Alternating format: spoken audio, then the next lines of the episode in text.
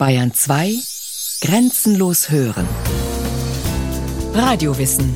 Montag bis Freitag kurz nach 9 und Montag bis Donnerstag kurz nach 15 Uhr.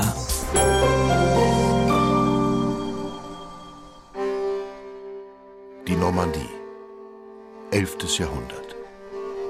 Ralf von Kravent ist seit kurzem Ritter. Seine erste Tat allerdings ist alles andere als ritterlich. Er überfällt einen reisenden Mönch. Der junge Ritter stößt den Mönch zu Boden und nimmt seine Pferde mit. Der Mönch, Gudmund, zieht zu Fuß weiter und beschwert sich bei Albert, dem Vater des jungen Ritters. Auch der Vater verhält sich nicht gerade wie ein Ehrenmann. Er beleidigt den Mönch und verweigert ihm jede Hilfe, zumindest bis seine Frau erscheint, die Tochter eines Bischofs. Sie hat vorsichtig gesagt etwas andere Vorstellungen von Ritterlichkeit.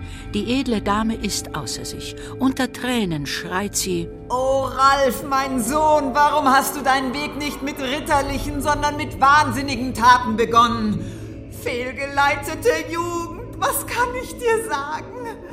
Da du einen hilflosen Diener Christi verletzt hast, hast du dir selbst eine tödliche Strafe verdient. Das macht Eindruck. Der Vater ändert seine Meinung. Er schenkt dem Mönch einen Esel und gibt ihm Bewaffnete mit. Seinem Sohn lässt er ausrichten, Schluss mit dem Unfug, alles zurückgeben, sofort. Wehrlose Mönche überfallen, sowas macht ein Ritter nicht. Oder?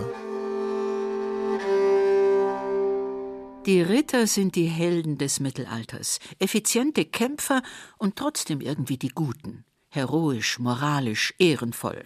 Die andere Seite ist die Gewalt. Krieg, Schlachten, Belagerungen. Ritter faszinieren bis heute. Mit dem Fantasy-Boom der letzten Jahre sind sie sogar noch präsenter geworden. Auf nachgestellten Turnieren, in Filmen und auf Mittelaltermärkten werden sie je nach Geschmack inszeniert, als edler Recke oder fieser Raubritter, als tapferer Kämpfer oder brutaler Schlagetod.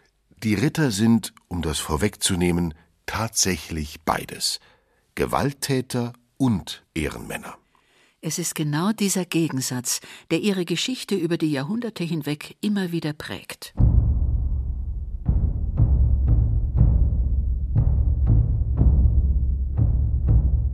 Die Anfänge der Ritter liegen im Frankenreich um das Jahr 800. Unter Karl dem Großen umfasst es weite Teile Europas und dehnt sich immer weiter aus. Stehende Heere aus Berufskriegern gibt es zu diesem Zeitpunkt nicht. Jeder waffenfähige freie Mann muss Kriegsdienst leisten und seine Ausrüstung selbst mitbringen. Eine Ausrüstung, die sich immer weniger Männer leisten können, denn die Größe des Reiches und die ständigen Feldzüge erfordern einen neuen Typ Kämpfer, den Kämpfer zu Pferd. Genauer gesagt, den gepanzerten Reiter. Schwert und Lanze sind seine Waffen. Schild, Helm, Kettenhemd und Beinschienen schützen seinen Körper. Vor allem aber braucht er ein gutes Streitross. Die Historikerin Sabine Buttinger von der Münchner Ludwig-Maximilians-Universität. Quellen berichten uns, dass Pferd und Rüstung alleine etwa den Gegenwert von 45 Milchkühen oder 12 Ackerpferden kosteten und das waren gigantische Summen. Selbst große Höfe besitzen damals selten mehr als zwölf Kühe. Vier bis fünf reiche Bauern müssen also zusammenlegen, um einen einzigen dieser Panzerreiter zu stellen. Das bedeutet, das Kämpfen wird ein Privileg der Reichen. Allmählich teilt sich die Gesellschaft in zwei Gruppen. Auf der einen Seite die Bauern, auf der anderen eine Schicht von Reiterkämpfern, die über den notwendigen Besitz verfügt, um ihrer Aufgabe nachzukommen. Professionelles Kriegshandwerk. Der Anfang des Rittertums. Mit der heutigen Vorstellung vom Ritter hat dieser Reiterkrieger noch nicht viel zu tun. Die ritterliche Kultur, Minnesang und Turniere, das alles gibt es noch nicht. 200 Jahre später. Das Frankenreich ist zerfallen. Vor allem der Süden des heutigen Frankreichs ist politisch zersplittert. Hier bekämpfen sich zahlreiche kleinere Machthaber in immer neuen Privatkriegen. Das Nachsehen hat der Teil der Bevölkerung, der selbst keine Waffen mehr trägt, die einfachen Bauern. Eigentlich ist es Aufgabe des Königs, den Frieden zu sichern, die Bauern und auch die Kirche zu schützen. Doch der König hat im Süden Frankreichs kaum Einfluss. Zu dieser Zeit wird Wido von Anjou zum Bischof von Le Puy in Südfrankreich ernannt. Er beschließt, den ewigen Fäden zumindest in seiner Diözese ein Ende zu setzen. Dazu ruft er Ritter und Bauern zusammen und fordert von ihnen ein Friedensgelübde. Kircheneigentum und der Besitz der einfachen Landbevölkerung sollen ab sofort nicht mehr geraubt werden. Außerdem soll alles bisher Geraubte an die Bestohlenen zurückgegeben werden. Für die Anwesenden zunächst eine geradezu abwegige Vorstellung. Wie soll ein Bischof hochgerüstete Krieger zum Frieden zwingen können? Sie weigern sich. Womit Wido allerdings gerechnet hat. Er lässt Truppen seiner adeligen Verwandten auflaufen. Den versammelten Rittern bleibt nichts anderes übrig, als zuzustimmen. Sie leisten den Friedenseid und müssen als Sicherheit Geiseln stellen. Widos Plan geht auf und findet Nachahmer. Weitere Bischöfe, Äbte und Ritter beteiligen sich. Die Bündnisse zwischen Kirche und den Rittern werden häufiger. Der Beginn der sogenannten Gottesfriedensbewegung. Die Regeln dieser Bewegung werden immer strenger. An hohen Festtagen ist das Tragen von Waffen verboten. Geistliche, Bauern und deren Vieh werden unter ständigen Schutz genommen. Die Strafen reichen von Bußhandlungen und Schadensersatz bis zur Exkommunikation, das heißt zum Ausschluss aus der Gemeinschaft der Gläubigen. Für einen mittelalterlichen Ritter, der immer ein Christ ist, eine äußerst abschreckende Vorstellung. Denn sie bedeutet auch kein ewiges Leben an der Seite Gottes. Der Höhepunkt ist 1054 erreicht, auf dem Konzil von Narbonne. Krieg und Fehde sind jetzt nur noch an 80 Tagen im Jahr erlaubt. Doch sind es nicht nur Druck und Strafen, die zum Erfolg der Gottesfriedensbewegung beitragen. Ritter verstehen bald, dass sie von den neuen Regeln selbst profitieren. Sabine Buttinger? Also die Ritter leiten eben aus dieser Aufwertung dessen, was sie tun, nämlich professionelles Blutvergießen, aus dieser Aufwertung, weil sie tun ja was für Gott und die Kirche, daraus leiten sie wiederum Vorrechte und Privilegien eine gesellschaftliche Sonderstellung ab. Es ist wirklich was, wovon beide Seiten was haben. Durch die Zusammenarbeit der Kirche mit den Kriegern ändert sich allmählich die Einstellung der Kirche zum Krieg. Im Dienst der Kirche und im Namen Gottes ziehen Ritter ab Ende des 11. Jahrhunderts auf Kreuzzüge. Ein Kreuzritter gilt als Pilger, genießt den besonderen Schutz der Kirche. Er begeht keine Sünde, wenn er Gewalt ausübt. Er verdient sich die Vergebung seiner Sünden, wenn er in den Krieg zieht. Und dies ist ein wirklich gewaltiger Schritt, den die Kirche da von einer völligen Ablehnung des weltlichen Waffendienstes hin bis zu seiner Sanktionierung tat. Und dieser Schritt wäre ohne den einen oder anderen theologisch höchst fragwürdigen Spagat kaum möglich gewesen. Für den Ritter bedeutet dieser Spagat, unter bestimmten Bedingungen kann er seinem gewalttätigen Handwerk nachgehen und begeht trotzdem keine Sünde. Ein angehender Ritter erfährt das schon bei der feierlichen Umgürtung mit dem Schwert, der sogenannten Schwertleite. Mit diesem Ritual wird der Knappe zum Ritter. Und zwar mit dem Segen der Kirche, denn die Schwertleiten fallen nicht nur auf kirchliche Feiertage. Oft segnet ein Priester das Schwert auf dem Altar. Der Ritter kämpft mit Gottes Segen zur Verteidigung und zum Schutz der Kirchen, der Witwen, Waisen und Kleriker, gegen Heiden und andere Angreifer. Das macht den gewalttätigen Krieger erst zum Ritter. Das Ideal des Miles Christianus, des christlichen Kriegers, entwickelt sich. Ab dem 12. Jahrhundert entstehen die geistlichen Ritterorden. Deren Mitglieder sind Ritter und Mönch zugleich.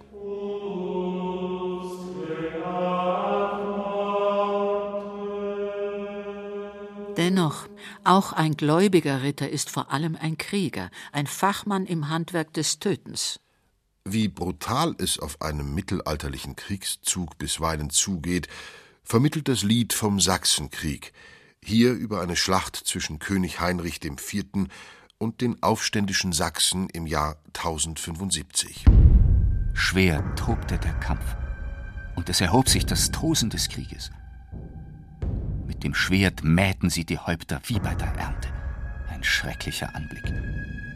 Und mit dem Schwert bahnten sie sich überall einen Weg, mitten durch die Feinde. Der getreue Panzer vermochte die Glieder nicht zu schützen. Noch der verzierte Helm das Haupt. Überall war Tod. Die mit Leichen bedeckte Flur war nass von Blut. Allerdings offene Feldschlachten sind im Mittelalter die Ausnahme. Auch ein gerühmter Ritter wie der englische König Eduard III. kämpft Zeit seines Lebens in nur zwei Feldschlachten. William Marshall, der unter Zeitgenossen als der beste Ritter seiner Zeit gilt, nimmt ebenfalls nur an zwei Schlachten teil. Bei der ersten ist er noch keine 20 Jahre alt, bei der zweiten über 60. Eine Schlacht stellt ein zu großes Risiko dar. Eine einzige kann den Ausgang eines Krieges bestimmen. Die wirtschaftlichen Kosten sind das Risiko oft nicht wert. Weshalb also alles auf eine Karte setzen? Die Ritter verbringen ihre Zeit in manchmal monatelangen Belagerungskriegen. Wenn es nicht sofort gelingt, eine Burg einzunehmen, heißt es abwarten, aussitzen, aushungern. Das fällt nicht jedem leicht. Vor allem junge Ritter wollen ihr Können unter Beweis stellen, wollen Aufsehen erregen, sich einen Namen machen. Das Streben nach Ruhm kann fatale Folgen haben. 1115 liegen die Heere Heinrichs V. und der Sachsen sich tagelang auf freiem Feld gegenüber. Graf Heuer von Mansfeld, ein Gefolgsmann Heinrichs, greift aus Ruhmsucht, so heißt es, mit einer ausgewählten Schar junger Leute, die wie er selbst des Abwartens müde waren, die Sachsen kühn an. Keine gute Idee. Der Graf stirbt, viele seiner Mitstreiter auch. Die Aussicht auf Ehre bestimmt das Verhalten der Ritter bis in den Tod. Der auf seinen Ruf als Ritter bedachte König Johann von Böhmen reitet noch im fortgeschrittenen Alter in die Schlacht, obwohl er blind ist. Auch er überlebt sein Abenteuer nicht. Für einen Ritter ist persönlicher Ruhm eine Notwendigkeit. Sein Ansehen ist gleichbedeutend mit seinem Platz in der Gesellschaft, und das Streben nach Ehre bringt ganz konkrete Vorteile. Wer sich besonders hervortut, wird vom Herrscher schon mal reich belohnt. Mancher Ritter aus einfachen Verhältnissen macht eine steile Karriere. Marquard von Anweiler zum Beispiel im 12. Jahrhundert. Er wird unfrei geboren, das heißt, er gehört dem Herrscher, in dessen Dienst er seinen Aufstieg macht, dem König und späteren Kaiser Heinrich VI. Marquard hilft Kaiser Heinrich bei der Eroberung des Königreichs Sizilien. Sein Lohn? Die Herrschaft über halb Mittelitalien. Nach dem Tod des Kaisers schwingt sich Marquard zum Regenten über das neu eroberte Königreich auf. Oder William Marshall, geboren Mitte des 12. Jahrhunderts als vierter Sohn eines englischen Barons. Auf einem Esel zieht er los. Für ein Pferd hat es nicht gereicht. William dient fünf englischen Königen. Und steigt zu einem bedeutenden Großgrundbesitzer auf. Am Ende seines Lebens ist er Regent von England. Die Kämpfe um Ruhm und Ehre werden nicht nur auf den Schlachtfeldern ausgetragen. Genauso wichtig ist das richtige Auftreten in der mittelalterlichen Gesellschaft. Das bedeutet vor allem am Hof des Herrschers. Wobei nur Fürsten oder Bischöfe einen festen Hof haben. Ein König oder Kaiser dagegen ist ständig unterwegs. Seine Hofgesellschaft ist da, wo er gerade ist. Für die Ritter ist der Hof eine gesellschaftliche Bühne und, wenn man den Berichten glauben darf, das reinste Haifischbecken. Sabine Buttinger. Dort wurde mit Argusaugen, also wirklich ganz peinlich genau, jede noch so kleine Fehlleistung, jeder noch so kleine Fehltritt des anderen registriert. Es kam also darauf an, alles zu vermeiden, was ein schlechtes Licht auf einen selbst werfen könnte. Also nur nicht irgendwie unangenehm auffallen. Am Hof wetteifern die Ritter um die Gunst des Herrschers. Viele haben für ihn im Krieg gekämpft, viele haben ihm bei Turnieren oder bei der Jagd ihr Geschick bewiesen. Jetzt wollen sie dafür belohnt werden, hoffen auf reiche Geschenke, auf Titel oder Ländereien. Der Hof ist eine Versammlung von Konkurrenten, von hochgerüsteten Konkurrenten. Dass es selten zu offenen Konflikten kommt, liegt allein an der strengen Kontrolle durch die Gemeinschaft.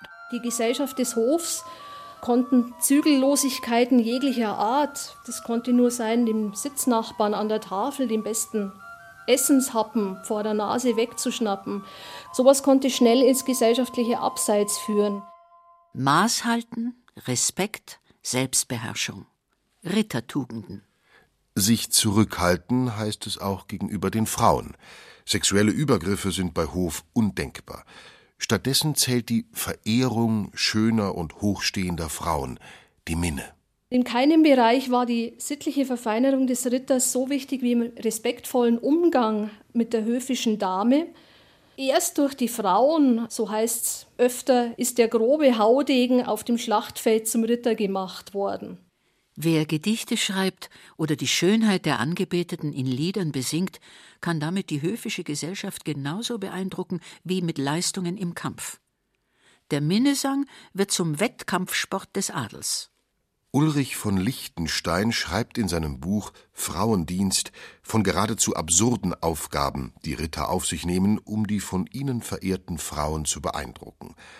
Im Namen seiner Angebeteten kämpft Ulrich auf zahllosen Turnieren. Er trinkt sogar ihr Waschwasser, um sich ihr näher zu fühlen.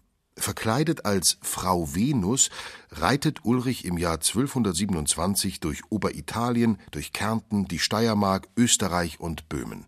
Er fordert einen Ritter nach dem anderen. Jeder Sieg soll seine Chancen bei seiner Herzensdame erhöhen. Natürlich gewinnt Ulrich alle Zweikämpfe. Die Bilanz 307 Siege. Alles für eine Frau. Aber es ist ihr nicht genug. Am Ende verschmäht sie ihn. Der Frauendienst des Ulrich von Liechtenstein gibt sich zwar autobiografisch, ist es aber wohl nicht. Der tatsächliche Ulrich ist als Marschall einer der einflussreichsten Ritter der Steiermark. Sein vorgeblicher Lebensbericht ist eher der erste Ich-Erzählerroman in deutscher Sprache. In dem Ulrich schildert, was einen Ritter antreibt. Maximaler Einsatz. Ulrichs vergebliches Werben um seine Minnedame veranlasst ihn zu immer größeren Anstrengungen. Und das auf einem Feld, auf dem die wichtigsten Aspekte des Rittertums zusammenkommen, dem Turnier. Auf jeder Seite erbebt die Reihe der Kämpfer und ein Gebrüll erhebt sich vom Kampf. Der Aufprall der Lanzen ist sehr stark. Lanzen brechen und Schilde bersten. Die Eisenhauben erhalten Schläge und gehen in Stücke. Sättel leeren sich, Reiter stürzen. Die Pferde sind in Schweiß und Schaum. Schwerter werden rasch gezogen gegen die mit Krachen hinstürzenden. Manche rennen, um ein Lösegeld zu gewinnen, andere, um die Schande abzuwehren. Was der Dichter Chrétien de Troyes hier beschreibt, erinnert an einen echten Kampf, nicht an einen Wettbewerb. Zunächst sind Turniere tatsächlich Kriegsspiele, bei denen zwei Mannschaften im Massenkampf gegeneinander antreten, mit dem Ziel, Gefangene zu machen. So können die Ritter den wichtigen Formationskampf für den Ernstfall üben. Das erste sicher belegte Turnier findet 1095 in Flandern statt. Übrigens gibt es hier bereits das erste Opfer, Tod durch Lanzenstich. Auf den frühen Turnieren kämpft man noch mit scharfen Waffen. Der weniger gefährliche Tjost, der Zweikampf zweier Lanzenreiter, ist eine spätere Entwicklung. Auch das Massenturnier fand nach Spielregeln statt. Besonders wichtig war eine Dosierung der Gewalt. Es kam immer wieder mal zu Verletzten, aber Tote waren die Ausnahme. Vor allem dank der Rüstung. Sie wird immer ausgefeilter. Zur Verstärkung des Kettenhemds kommen im 13. Jahrhundert vereinzelte Metallplatten und Schienen. Aus ihnen entwickelt sich im 14. Jahrhundert der Plattenpanzer, eine technisch aufwendige und sehr bewegliche Rüstung. Der englische Ritter William Marshall schreibt in seinen Lebenserinnerungen, dass er mehrmals auf Turnieren zum Gefangenen seines eigenen Helms wurde. Dieser war durch die Wucht eines Schlages nach hinten gedreht oder so zerbeult worden, dass er ihn ohne die Hilfe eines Schmieds nicht mehr vom Kopf bekam. William musste dann seinen Kopf auf den Amboss legen, wo ihn der Schmied unter großem Stöhnen aus seinem eisernen Gefängnis herausschälte. Für die Ritter ist das Turnier ein Höhepunkt ihrer höfischen Kultur. Ehre, Wettbewerb, Kampfkunst, hier kommt alles zusammen. Die Kirche dagegen will das Turnierwesen am liebsten ganz verbieten. Gewalt als Zeitvertreib, das passt nicht zum Ideal des christlichen Kämpfers. Es gelingt ihr nicht. Die Ritter wollen sich ihr heroisches Schaulaufen nicht nehmen lassen. Immerhin kämpfen sie irgendwann mit stumpfen Waffen. Gefährlich bleibt diese mittelalterliche Extremsportart trotzdem. Dass Turniere als Militärübungen sinnvoll waren, bezweifeln heutige Historiker wie Sabine Buttinger. Also zum einen hatte sich schon so früh um 1200 gezeigt, dass der Turnierkampf letztlich zum Abstieg des Rittertums beitrug. Also dass im Turnierkampf geübte Ritter auf dem realen Schlachtfeld, gerade im Heiligen Land unter schwierigen klimatischen Bedingungen, kaum mehr bestehen konnten. Zum anderen kommen bald neue Waffen auf, die mit der Turniersituation wenig zu tun hatten. Keine Feuerwaffen, die werden erst später entwickelt. Es sind vor allem der englische Langbogen und die Armbrust, die die Überlegenheit der Ritter auf den Schlachtfeldern beenden. Aber auch eine neue Art der Kriegsführung. Disziplinierte Formationen von Fußkämpfern mit langen Spießen, eine Spezialität der Schweizer, sind für die Ritter schier unüberwindbar. Daneben existiert noch ein weiterer, weniger bekannter Grund für den langsamen Abstieg des Ritterstandes. Viele Ritter hatten Geldprobleme. Viele ritterliche Grundherren gingen irgendwann äh, dazu über, dass sie von ihren Hörigen, also den Bauern, nicht mehr Sachabgaben einforderten, sondern also keine Naturalabgaben mehr, sondern wirklich Geld. Und dieses Geld verlor im Laufe der Zeit immer stärker an Wert. Kurz, die Zeiten haben sich geändert. Die Mächtigen brauchen keine ehrenvollen, edlen, minnesingenden Reiter mehr. Sie brauchen gehorsame, bezahlbare und austauschbare Kämpfer. Alles, was zählt, ist die militärische Effizienz. Der Ritter hat ausgedient. Ein neuer Typ des Kriegers entsteht. Der Soldat.